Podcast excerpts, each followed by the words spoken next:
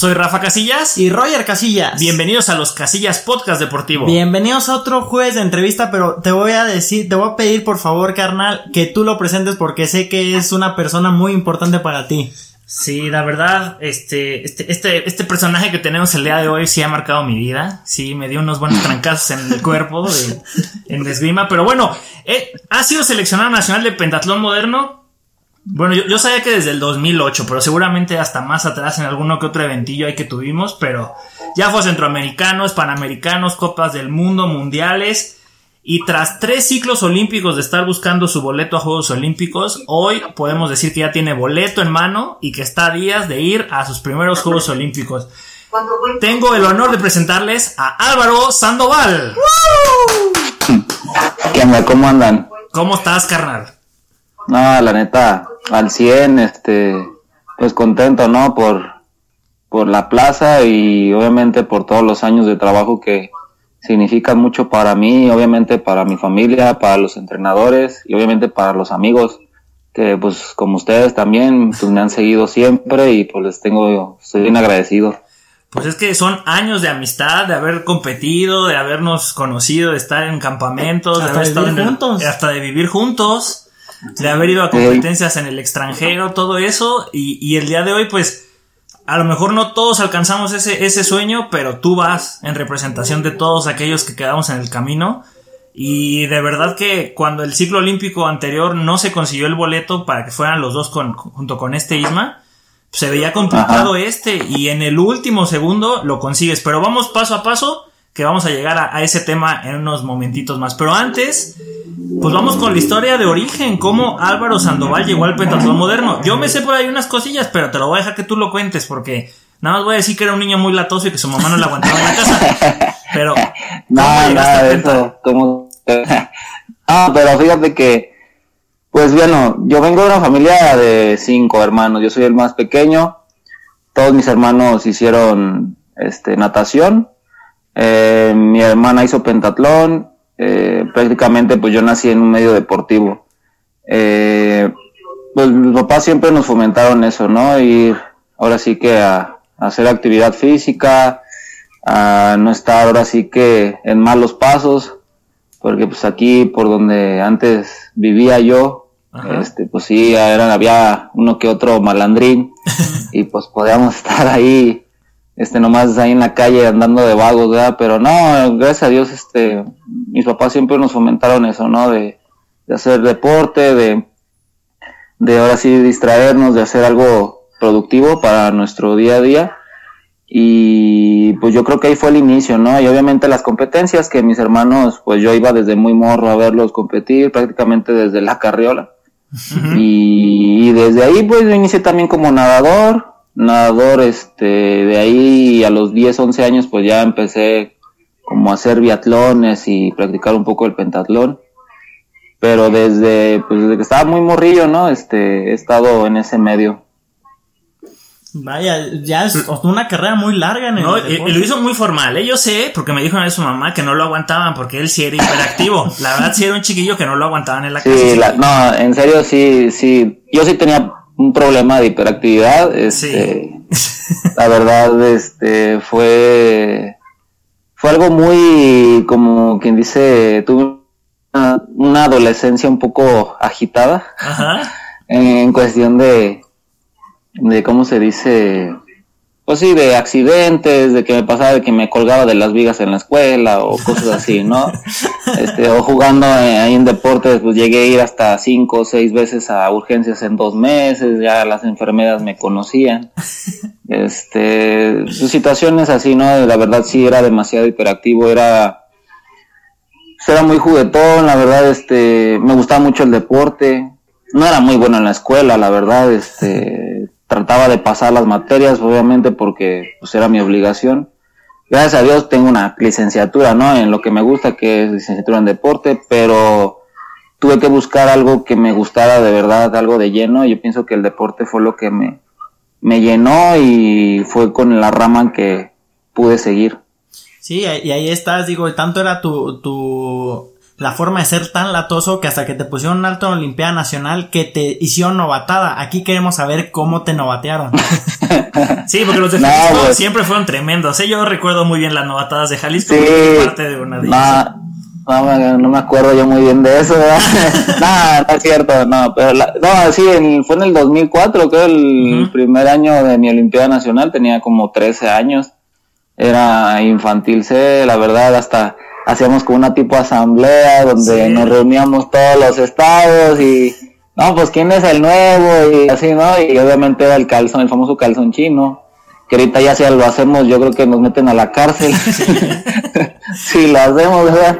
Pero bueno, yo pienso que en aquellos tiempos, bueno, eran otros, otros tiempos en la cual, pues, este, pues hacíamos ese tipo de cosas que la verdad, pues sí nos unía más a veces como estaba, a pesar de que, pues no nos gustara que nos hicieran, pero al final terminaban los que terminaban que les hacían terminaban ahí también estando y pues obviamente ellos sabían que para la siguiente edición ellos lo iban a estar haciendo así es que exacto. era como una una pequeña tradición entre nosotros no pero la verdad fueron buenos tiempos este yo yo este pues la verdad sí extraño no todavía toda esa parte obviamente uno tiene que ir evolucionando y tiene que ir pues ahora sí que madurando sí este pero bueno son cosas que se te quedan marcadas en la vida son cosas que que sabes que no se van a volver a repetir, pero sabes que las viviste al 100. Sí, tienes razón, digo, y como dices, madurando, que ya hasta ahora es conocido por el Tata, ya el más viejo de pentatlón aquí en, México, o sea, no nace en Jalisco, sino en México, y como tú lo dijiste, esta plaza que consigues, que ya vamos a llegar, creo que todo México la sintió de ellos. Sí, sí, sí, no es que eh, algo que tuvo y tiene Álvaro es que desde que éramos chicos, y no se diga ahora que es el Tata, siempre ha sido muy abierto con todos, hasta eso nunca, nunca fuiste orgulloso, nunca fuiste mamila, este, y, yo creo que eso dio mucha apertura que la gente se acercara contigo. Yo me acuerdo de nuestra generación, pues tú te acordarás cuando nos juntábamos a veces en las competencias en la noche estaba eh, Estado de México, estábamos los de Querétaro con ustedes, si se juntaba alguien de Nuevo León había bronca, estaba Insunza de Baja California, o sea, éramos una familia muy grande, aunque al día siguiente tuviéramos que competir o veníamos de una competencia, pues estábamos todos ahí. Y ahora, pues tú que tienes la batuta, ahora sí que el más grande, pues me imagino que todavía sigues con ese buen carácter en las competencias, ¿verdad? Sí, claro. Bueno, yo pienso que es algo que siempre nos ha caracterizado a todos, ¿no? Este, también las siguientes generaciones, aunque tienen, son otras formas de pensar, ¿no? Obviamente tienen que cambiar, es distinto. A mí siempre me ha gustado trabajar en equipo y no solamente en equipo aquí en el estado, sino también a nivel nacional, cuando uno trata de, pues yo trato siempre de llevármela bien cuando salgo a eventos internacionales con todo el mundo. Yo relativamente no me gusta tener problemas con nadie, sea como sea la persona, la verdad. Este, nunca me ha gustado el mal ambiente, nunca me ha gustado tener un ambiente tenso, pues porque si bien en, tanto en una competencia, también como antes de la competencia, en el hotel o, o, o después de la competencia, sentir ese ambiente, la verdad no es, para mí no es muy grato, sinceramente. Es algo como que ya tengo de familia, ¿no? De que pues nos tenemos que llevar bien con nadie, no podemos juzgar a nadie antes de conocerlo tampoco. Y obviamente ya conociendo a la persona, pues tratar de adaptarse, ¿no? También, este, obviamente no te vas a dejar si la persona siendo grosera con, contigo, pero pues obviamente si es grosera contigo, pues nada más tratas de evitarla, ¿no? Y no, este, te evitas enganchar con eso, porque siempre obviamente no vas a hacer, este, no le vas a caer bien a todo el mundo, eso está bien claro, ¿no? Pero simplemente no engancharte y pues dejar, ¿no? Esa situación. Y aún así, pues las personas te van conociendo poco a poco, ¿no? Y, y a mí siempre me ha gustado incluir a toda la, a toda la gente, a mí me ha gustado, este, llevárnosla bien. Esa, eh, digo, aquí en Jalisco al menos eh, también con todos los morrillos, la verdad me los llevo bien. Yo me siento todavía como un niño de 15 años a veces cuando estoy con ellos. Porque dicen cualquier tontería, cualquier, así que pendejada y este, y está chido, pues me hace sentir otra vez joven, me hace sentir como si todavía tuviera esa edad y, y pues bueno, es algo que se disfruta. Qué bueno. Oye, hablaste de selección nacional. ¿Cuál ha sido? Pues es que tu currículum es ya muy extenso, te la vives cada año, dos, tres meses fuera hasta del país o de estar en concentraciones.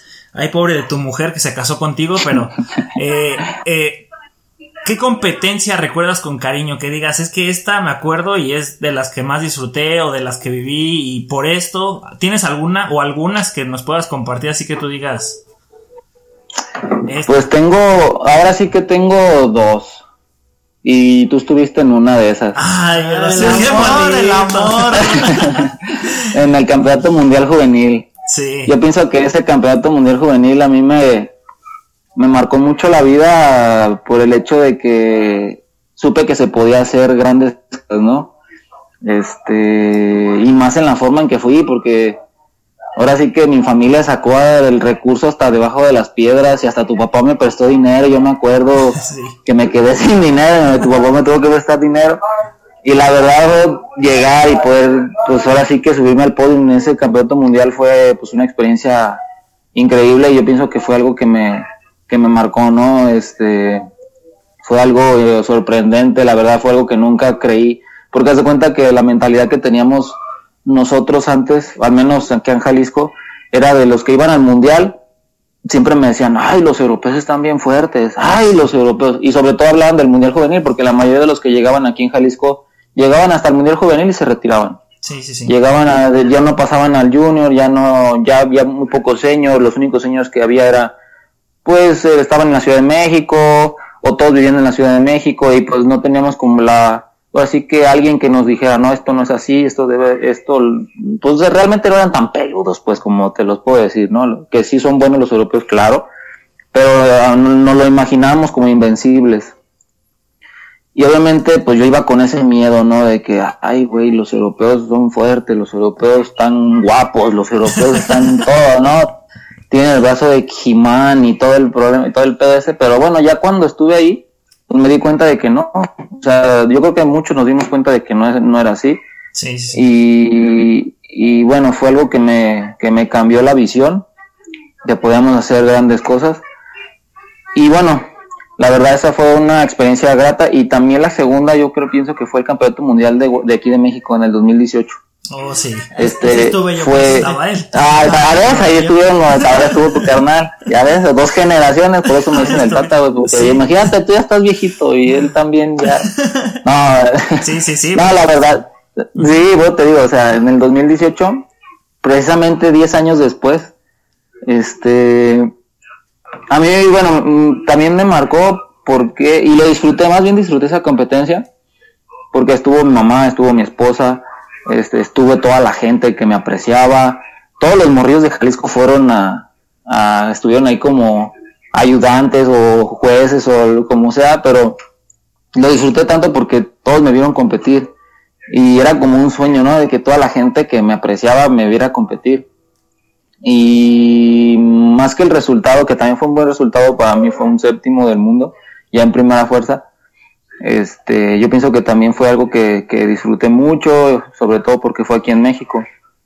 Yo pienso que esas dos competencias son las que más he, vivido y he disfrutado. Fíjate, a, lo mejor no lo contaste mucho eso y está bien, de todos modos hacemos una anotación ahí. En la primera competencia en Bulgaria fue cuando por primera vez en un mundial juvenil se puso la modalidad que ahora conocemos como tiro carrera, la combinada. Ahí sí.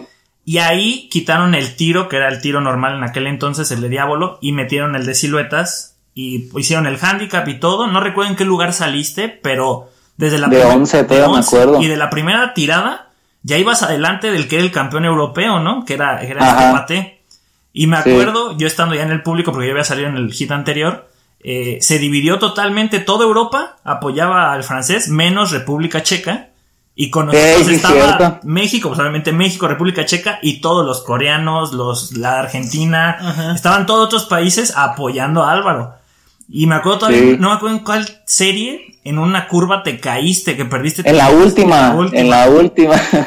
Te caíste y todos, no, ya estaba el francés como a 10 metros atrás de él y todos, no, se cayó y se alcanzó a levantar, sacó corazón y se llevó ese mundial. Y es que todos los europeos, como tú dices, nos veían con, pues, con inferioridad. Y me acuerdo muy bien de esa plática que nos vimos, no me acuerdo en qué cuarto. Estábamos los cuatro hombres, estaba Insunza, Isma, tú y yo, y las dos niñas. Y, y tú dijiste precisamente eso, es que los europeos están en otro nivel. Y me acuerdo mucho de Isma que dijo, pero pues, tienen dos manos, dos piernas, igual que nosotros, no tenemos que tener miedo. Y muy diferente porque yo dos años antes había ido a otro mundial juvenil con este bicho, con Galicia. Y como, y sí traían esa mentalidad. Ya llegamos al mundial y hasta aquí en nuestro tope.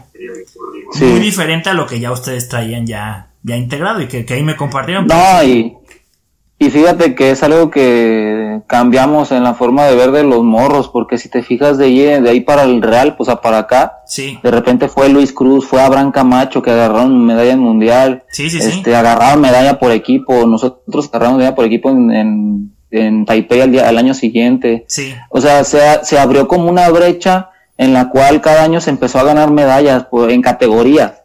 Sí, sí, sí. Lo único, lo único que ha lo único que ha faltado en México, yo pienso, es abrir la brecha en primera fuerza.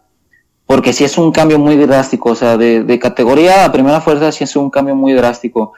Yo pienso que Ismael hizo un cambio en Juegos Olímpicos, en este caso, ¿no? En agarrar bronce, de que hemos estado cerca de agarrar un Manuel Padilla que agarró ganar una Copa del Mundo, o sea, a lo mejor ha habido esos, esos pequeños destellos, ¿no? Que, que las generaciones que venimos atrás con esa mentalidad que sabemos que podemos, este, han tenido esos destellos. Más sin embargo, obviamente, tenemos que seguir cambiando y evolucionando la mentalidad para que las siguientes generaciones ya no vayan con esos destellos, sino que ese destello siga brillando y puedan este, estar peleando en todas las copas, así como Corea, así como Hungría, así como Rusia.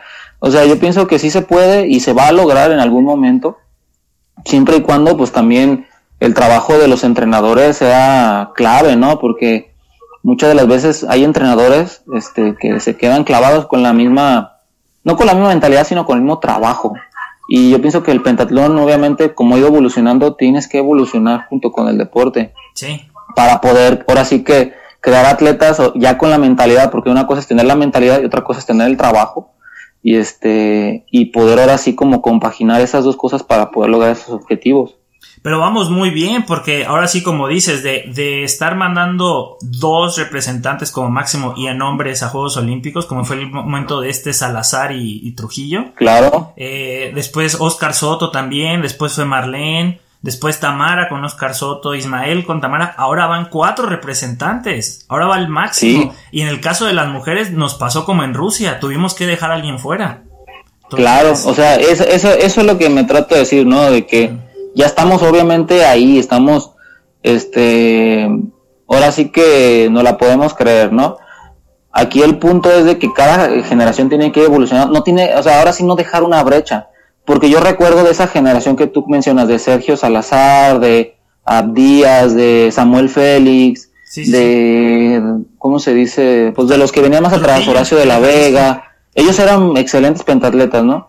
Y a lo mejor hubo una pequeña brecha entre el lapso del 2004 hasta ahorita de que pudimos mandar cuatro, ¿sí me entender? Sí, sí, sí. O sea, a lo que yo voy es de que no debe de haber una brecha tan grande, sino de que la generación tiene que seguir paulatinamente para poder lograr esos objetivos ahora sí de, de pensar en estar peleando cada Copa del Mundo, de pensar en estar peleando en cada campeonato mundial. Este, y yo pienso que se puede lograr, ahorita hay suficiente materia prima este, en todos los estados, Nuevo León, Estado de México, aquí mismo Jalisco, este, que son los estados más fuertes. Pero, pero hay con qué, ¿sí me entender? Simplemente no es dejar de trabajar. Los entrenadores no tienen que, que yo sé que no lo hacen.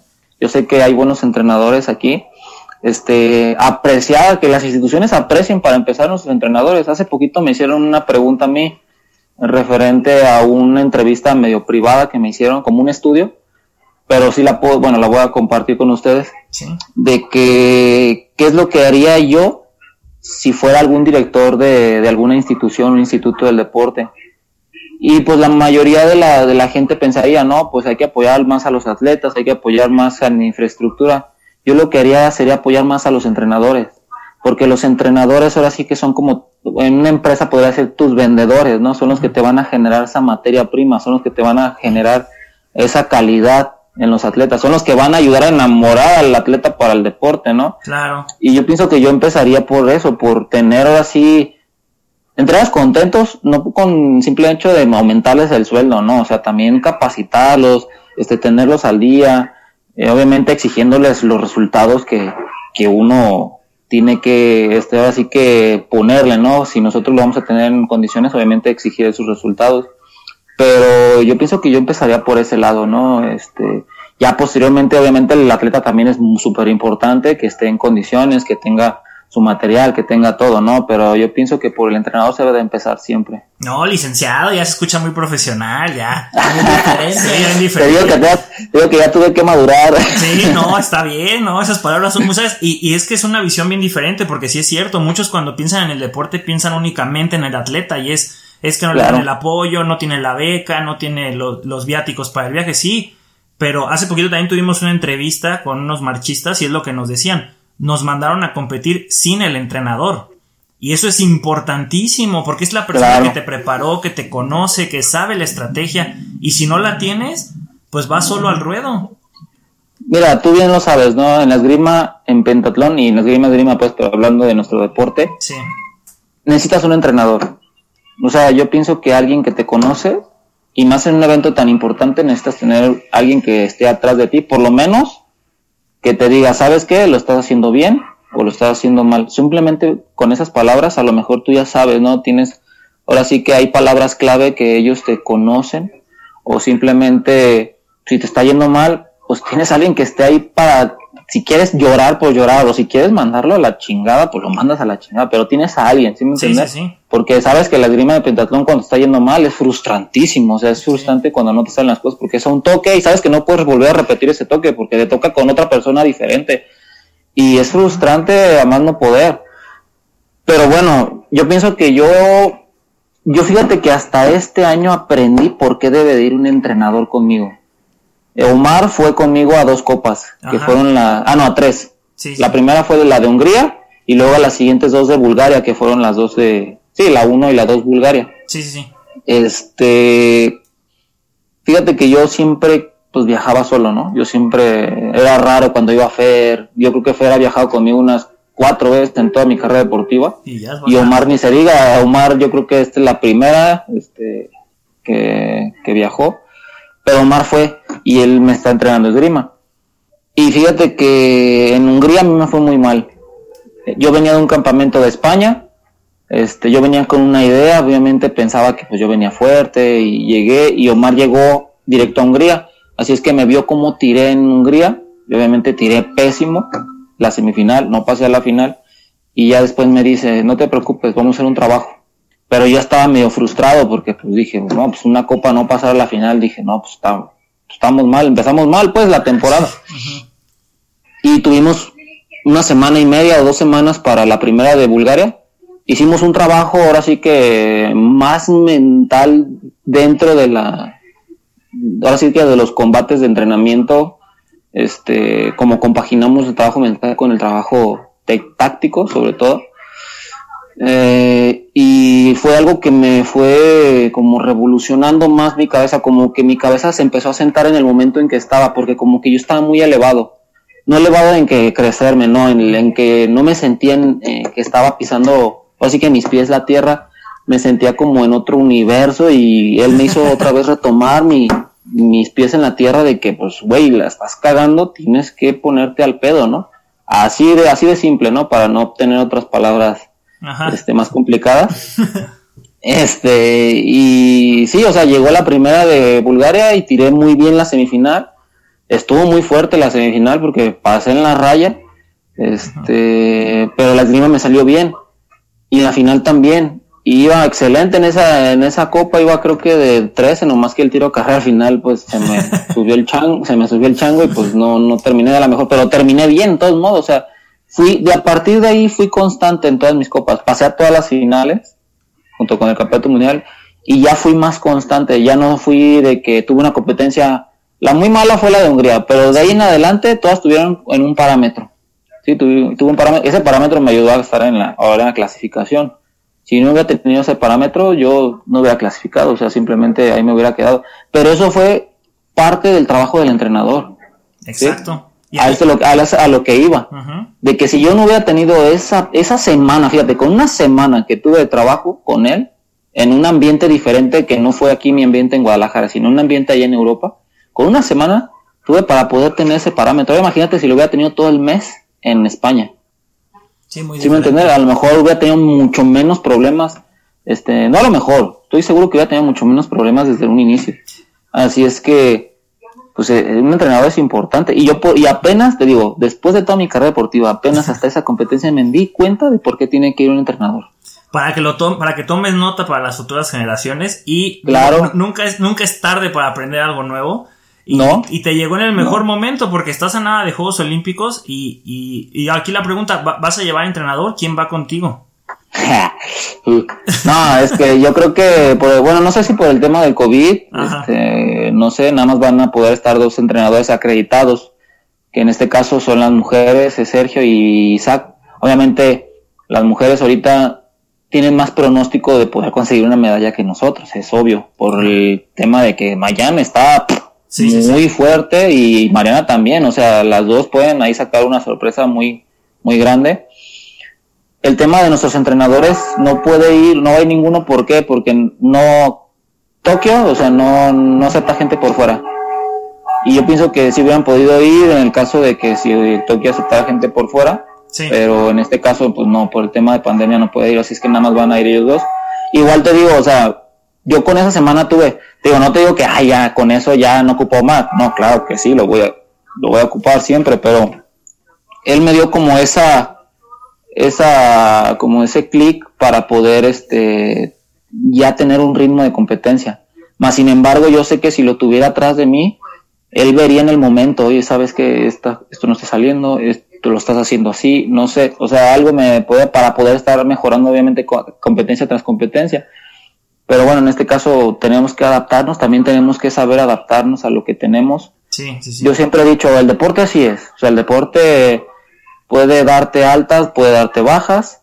Este, obviamente casi siempre son más bajas, este, pero bueno, o sea, uno se tiene que adaptar. Yo aprendí de que las decepciones en el deporte sí las sientes, pero no existen, más bien son oportunidades, ¿no? Las de, lo, que se dice ser decepciones, ¿no? Yo he tenido bastantes decepciones, como así lo dirían algunos, más bien yo lo aprendí a hacer como oportunidades para poder crecer, obviamente, y este y poder lograr lo poco o lo mucho que he hecho. Y nosotros que conocemos tu carrera, es algo que yo, yo he remarcado mucho aquí en nuestro programa, que los atletas que vemos en lo más alto, ahorita llegar a Juegos Olímpicos ya es una victoria, pero no tienen una idea de la cantidad de veces que han fallado los atletas antes de llegar a ese momento. Son más las derrotas que las medallas, que los, las clasificaciones, que las idas a mundiales, son más las derrotas. Siempre hay más historias trágicas y como tú dices, fueron oportunidades. Tenías que tener esa, esa experiencia para estar donde estás ahorita. Y pues bueno, claro. ¿cuál ha sido? Yo me imagino, digo, has tenido todas estas experiencias que nos has platicado, pero ¿cuál fue ese sentimiento? ¿Cómo lo viviste cuando te dijeron ya estás clasificado? Ahora sí, ya tienes tu boleto. ¿Dónde estabas? ¿Estabas con tu señora, con tu, con tu mamá? no, de hecho fue una semana muy, muy intensa, ¿no? Este, mira, para empezar, yo cuando estaba otra vez regresando las copas, este, yo no, yo no estaba haciendo cuentas. A mí una de las cosas que me dijo Mar en ese momento, una de las cosas mentales en las cuales me dijo, mira, la clasificación vale madre. Así me dijo, ¿sí? Tú tienes que vivir el momento, tú tienes que vivir la competencia ya, si la clasificación se da chido, si no, pues ni modo, no se acaba el mundo, el mundo gira, y si no vas nunca a Juegos Olímpicos también no se va a acabar el mundo. Y yo, arre, chido, y pues me agarré de ahí y empecé a vivir mi competencia, yo pienso que fue lo que me ayudó, ¿no? Vivir competencia sin hacer cuentas, te lo juro, o sea, no, ninguna copa me puse a que a sumar, ni nada, que en qué lugar iba, nada. Total de que yo, según yo, estaba afuera cuando fue el campeonato mundial en el Cairo según yo, porque yo como obviamente con la experiencia de otros de otros ciclos con lo que yo estaba haciendo se suponía no entraba. Pero no contaba de que este ciclo fue más peleado. O sea, de repente los que estaban arriba no pasaban a la final, de repente los que estaban abajo otra vez pasaban a la final o pasaban los otros húngaros que no eran los que estaban arriba, otros de otro país, no sé, o sea, fue un desmadre, ¿no? De que no fue como otros ciclos este ciclo fue muy, muy peleado. Y este, cuando terminó la competencia, pues yo ya vine a gusto, ¿no? Yo ya dije, no, pues ya me voy de vacaciones, pues literal así, porque digo, no. Y pues obviamente todo el mundo se pone a hacer cuentas, ¿no? Cuando se acabó ya la última competencia. Y yo llegué a cenar y de repente me dice uno de Argentina, oye, felicidades. dije, ay, felicidades. ¿De qué? Pues yo le dije, gracias. No, me dice, no, parece que sí entras. Y yo me quedé, madre, o sea, ¿de qué entro de qué? ¿A dónde? ¿A, mi cuarto? ¿Qué? No, a juegos, que no sé.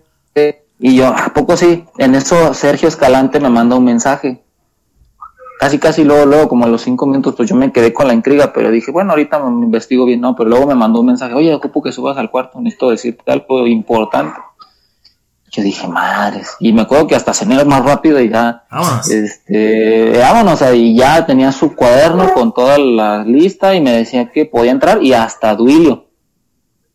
O sea, y hasta Duilio yo me quedo, ay, güey, hasta se me enchinó la piel en ese momento, bien gacho, así de que dije, no manches, o sea, yo ya había aceptado, o sea, en ese momento, por lo que a mí me dijo Mark, que viviera mi competencia, viví todas mis competencias, pero en ese momento yo como que ya me había aceptado tanto de que si no te da la clasificación, pues ya estaba resignado, ¿sí me entiendes? Sí, sí, sí, sí. Y hasta se me enchinó, puedo entrar a huevo, que sí.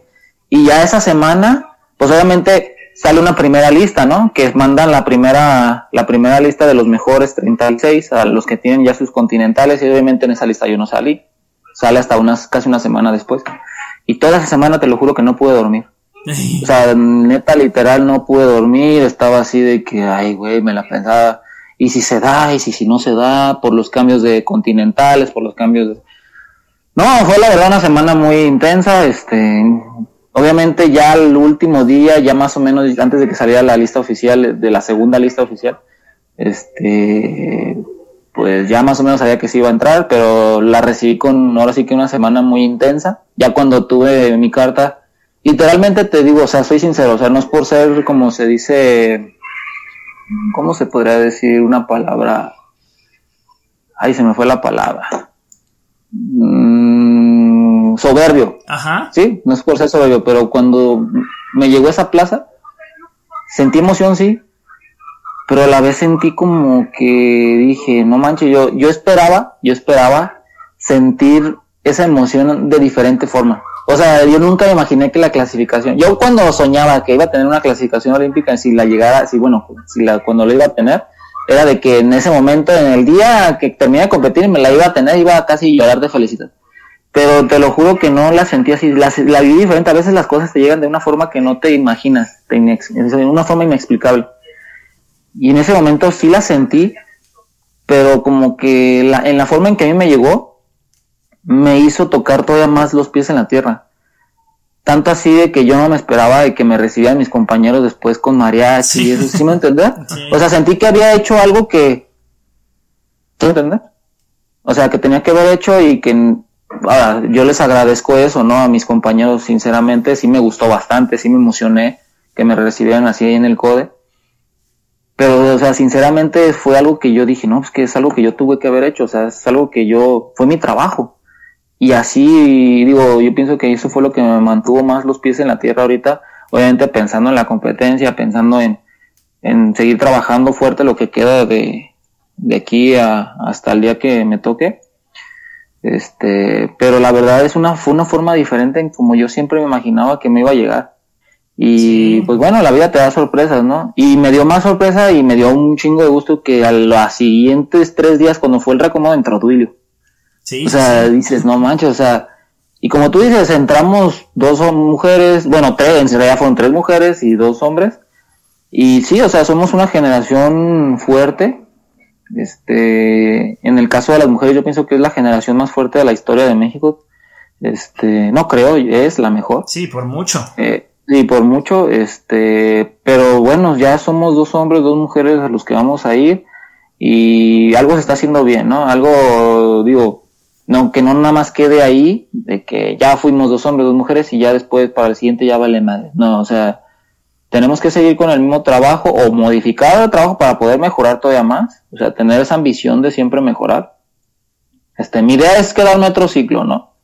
O sea, mi idea es, porque a mí me gusta esto, a mí me gusta, yo está, ahora sí que me sigan diciendo el tata, que me digan el bistata. Y, que, no, pero no importa lo que digan ya ellos, ¿qué opina tu mujer? Yo te, iba a hacer esa la siguiente pregunta.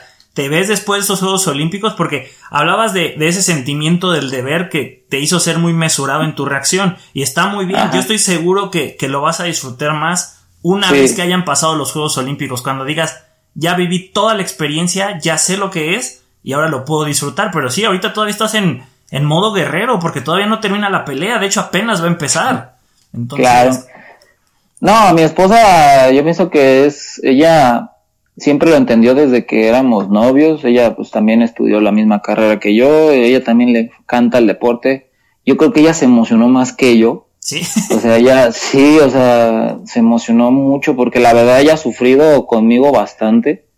Este, obviamente, pues con mi, mi familia, ¿no? Mi mamá, mi papá también, que le sufren un montón cuando salgo a competir de que, como tú dices, son más las derrotas que las victorias. Y es cierto, o sea, cuando no clasifiqué a Juegos Panamericanos de Lima, la verdad, literalmente yo hablé con Vanessa y pues me puse a llorar ahí porque pues pasó un, pues una desgracia, ¿no? Para mí, pero pues la vida sigue, ¿no? Y te tienes que reponer y yo pienso que ella también se puso a llorar porque me vio mal y, y son cosas que, que, que mucha gente no sabe que hay detrás, ¿no? Este, y yo pienso que Vanessa lo ha entendido porque se ha metido, se ha involucrado tanto en, lo mío, que también lo disfruta.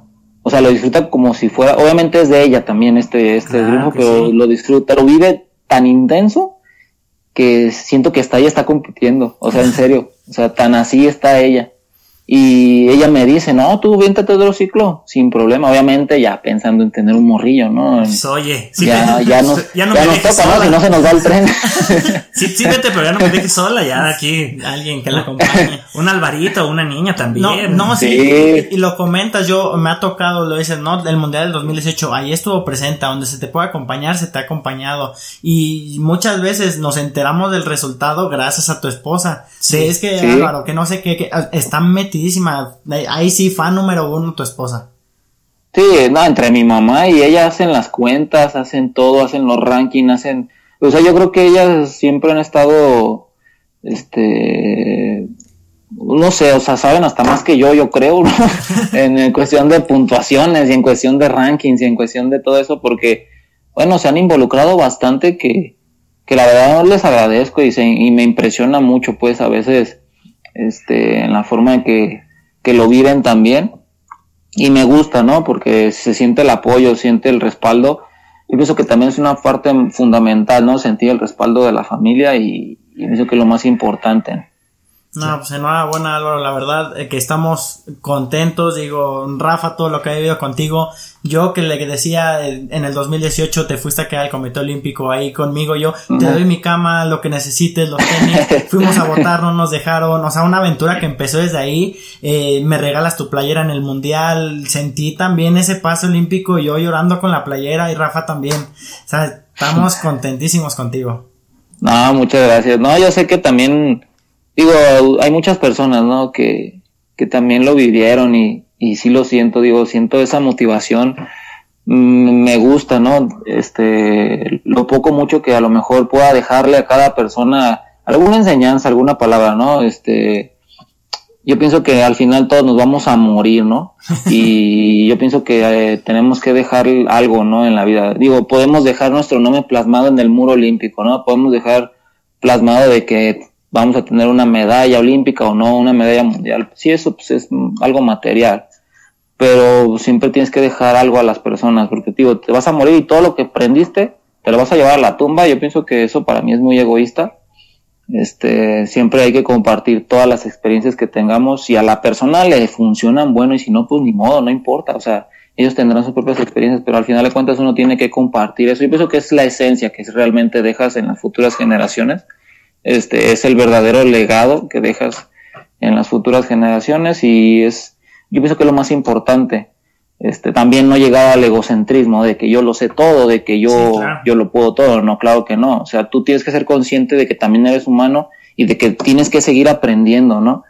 Es algo que también me ha, bueno, me, me ha gustado, ¿no? Yo a veces aprendo de, de gente que tiene la mitad de edad que yo, o sea, de 15 años, de 11, 13 años que, no sé, simplemente en el tiro, ¿no? Sabes que el tiro a mí siempre, pues, este, a que he mejorado bastante, pero gracias a eso, ¿no? De que escucho también a veces consejos, así parezcan consejos pedorros, pero hay veces que sí, sí funcionan y, y dices, y lo aplicas y, y te gusta, ¿no? Bueno, a mí me gusta, no, nunca he sido, yo he tratado de ser lo más abierto posible a ese tipo de comentarios. Hay veces que sí me agarran enojado y a lo mejor no les digo nada, los tomo mal, pero bueno, ya cuando reflexiono, este, digo, bueno, no estaba tan equivocado realmente la persona, ¿no? Y, yo pienso que eso es lo más importante, saber escuchar y saber, este, ahora sí, hablar y transmitir un mensaje. Ya, palabras de sabiduría, sí, ya te estás haciendo abuelito, así que rápido para que tengas ese chiquillo con tu mujer. Para que me vaya a dormir, ¿no? Ya no, no, ya, no, estoy viejito. No te creas, hermano. No, pues es que nos contestaste muchas de las preguntas que teníamos y lo bueno es que todavía vamos a tener Álvaro para rato, al menos de aquí a París, que lo, otro, otro intento. Pero vamos a hacer una dinámica que se llama las 50 rápidas de los casillas. Te vamos a hacer 50 preguntas.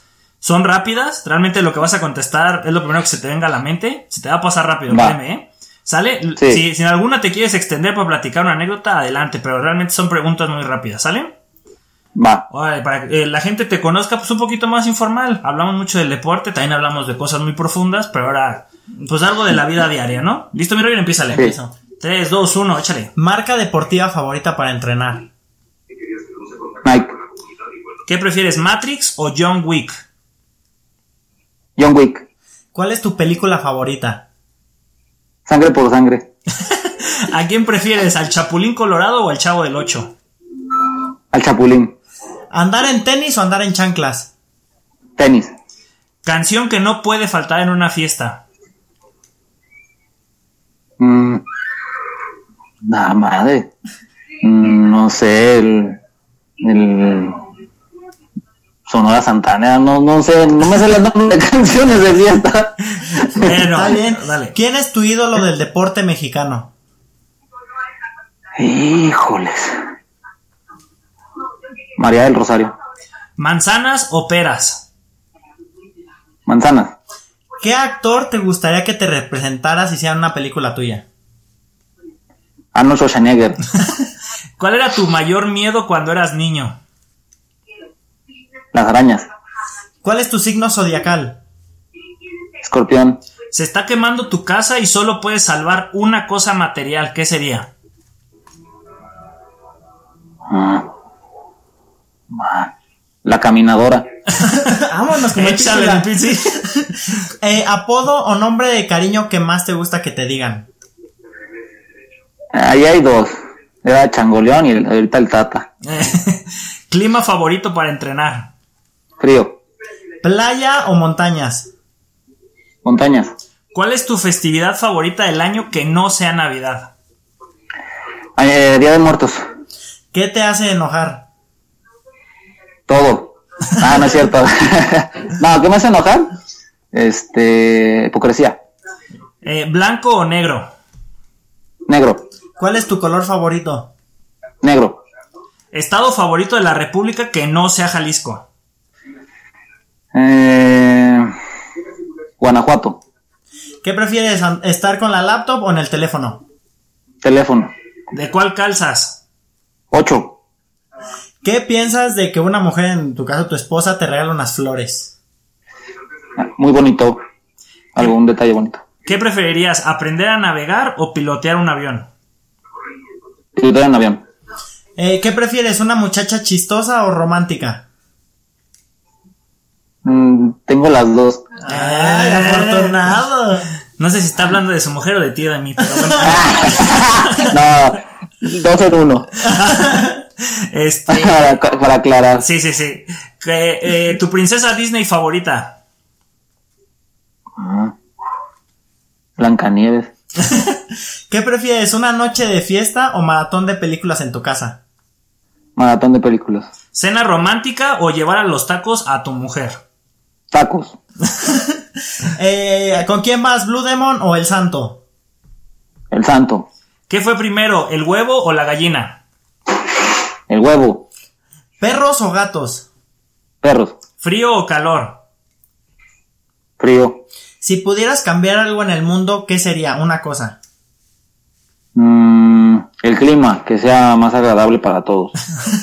¿Qué no puede faltar en tu equipaje cuando viajas?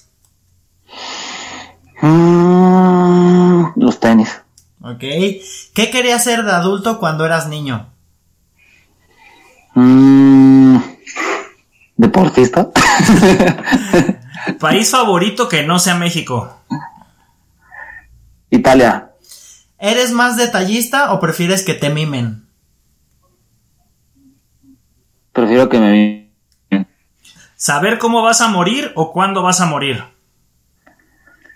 ¿Cuándo? ¿Qué prefieres, el reggaetón o la banda? Banda. ¿Superhéroe favorito? Eh, Goku. ¿Sí es superhéroe? Sí, ya. Sí, sí, sí. Eh, ¿Con quién vas? ¿Godzilla o King Kong? Godzilla. ¿Six Flags o Papalote Museo del Niño? Papalote. ¿Qué, ¿Qué, fue más triste? ¿La muerte de Mufasa, el papá del Rey León, o la muerte de la mamá de Bambi? La de Mufasa. ¿Quién prefieres que sea tu entrenador? ¿Phil de Hércules, Mushu de Mulan o Shifu de Kung Fu Panda? Shifu. Primera parte que te fijas de, de, una mujer, del cuerpo. Primera parte, la cara. Eh, bien, ahí, ahí. ¿Agua de horchata o de Jamaica? Horchata. ¿Cuál es tu número favorito? ¿Número? El 11.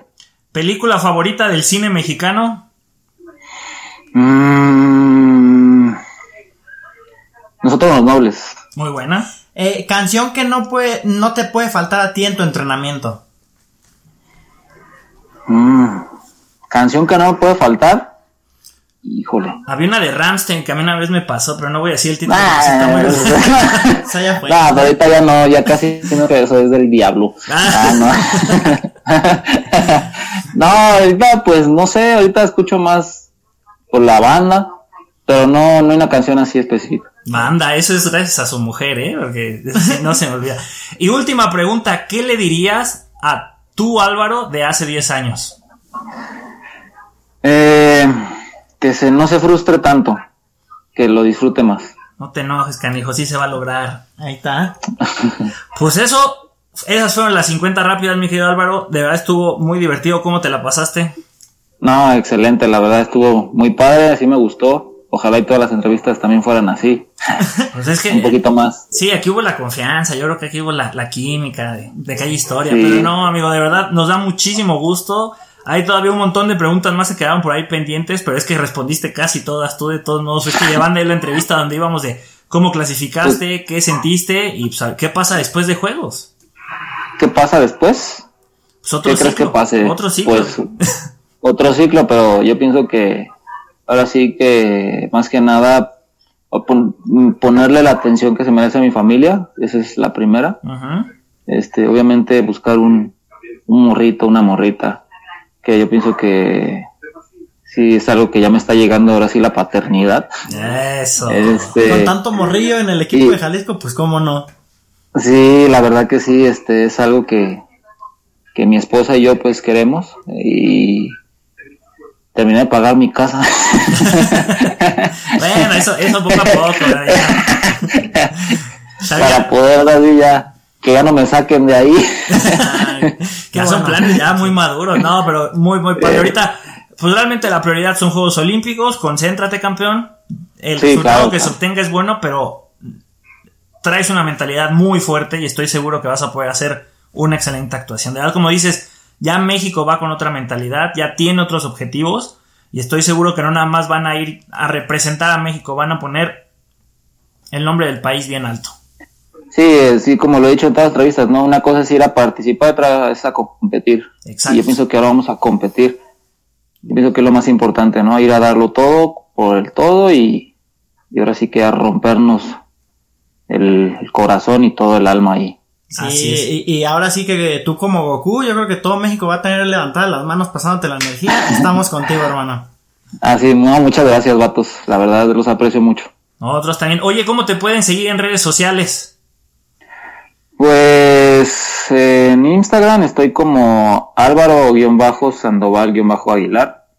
Este, eh, pues nomás tengo Instagram. Y ahí ya, pues con eso, para que lo. Con eso, sí. pues bueno, mi querido Álvaro, vamos despidiendo el programa. Mira, tenemos una forma muy peculiar de hacerlo. Roger va a decir huele a gas, yo voy a decir fuga y tú vas a decir vámonos, ¿sale? Arre. Vale. Pues no sé tú, Álvaro, pero acá huele a gas. ¡Fuga! ¡Vámonos! ¡Eso!